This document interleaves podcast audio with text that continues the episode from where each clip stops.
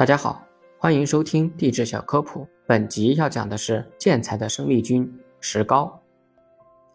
我们一般所说的石膏包括有两种：生石膏和硬石膏。它们都是硫酸钙的矿物，但在化学组成上存在有部分区别。在模式硬度中，我们所指的硬度为二的石膏是生石膏。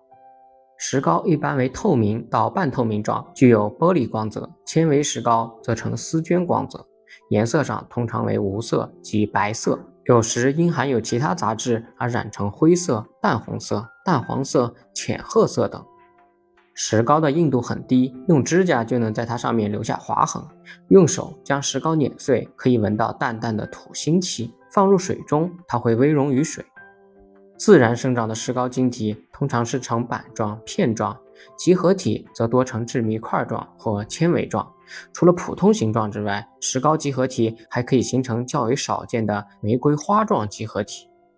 石膏通常形成于干燥的气候条件下，闭塞的海湾和盐湖中进行着化学沉积作用，使石膏沉淀下来，通常形成巨大的矿层，或者作为透镜体夹杂在石灰岩、页岩和砂岩。以及粘土岩层之间，以石膏为主体的绿色建材已经受到建筑界的广泛使用。它可用作粉刷、抹灰和石膏墙等建筑工程材料，也可以制成浮雕板、石膏线和罗马柱等装饰材料。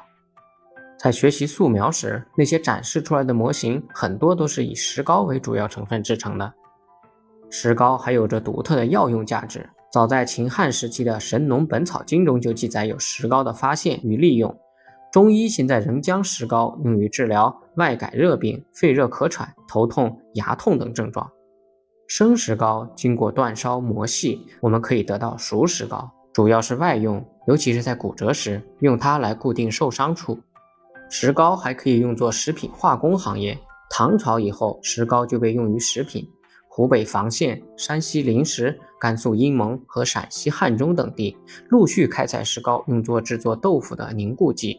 时至今日，人们常采用这种方式来制作豆腐。用石膏做的豆腐，色泽洁白，质地细嫩、软嫩，富含有蛋白质，营养价值很高，也被人们称之为南豆腐。感谢大家收听，如果想了解更多地质知识，欢迎在评论区留言告诉我。